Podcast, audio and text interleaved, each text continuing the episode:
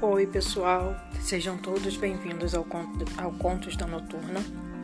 Hoje eu tenho um relato para vocês: A Última Corrida. Bom, este é um relato que o meu pai me contou uma certa vez. Durante 30 anos, o meu pai foi taxista, tendo circulado e visto todo tipo de coisa acontecendo em nossa cidade. É uma dessas que eu passo a relatar para vocês. Certa vez, numa madrugada, por volta das duas e meia da manhã, meu pai já se preparava para voltar para casa depois de um longo dia exaustivo rodando. Enquanto ele passava pelas imediações do centro da cidade, bem próximo a um conhecido cemitério que ficava em um cruzamento bem movimentado durante o dia, ele avistou uma pessoa acenando.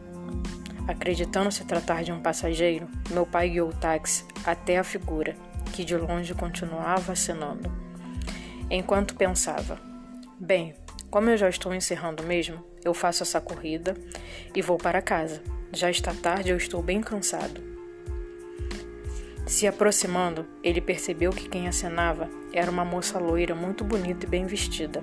Usava algumas joias e brincos bem chamativos. Deveria estar voltando de alguma festa.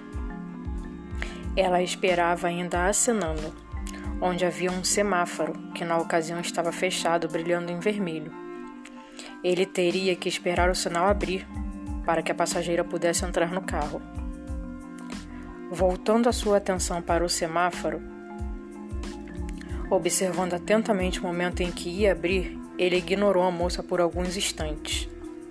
A luz verde brilhou e então ele seguiu o caminho para pegar a passageira mas para sua surpresa, no local onde a bela moça o aguardava, não havia ninguém.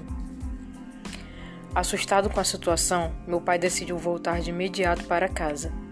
Até hoje ele não sabe explicar o que viu, mas eu me pergunto: quem era aquela moça? Talvez uma passageira que esperava fazer a sua última viagem. Nunca saberei. Só me restaram as perguntas e o calafrio percorrendo a espinha.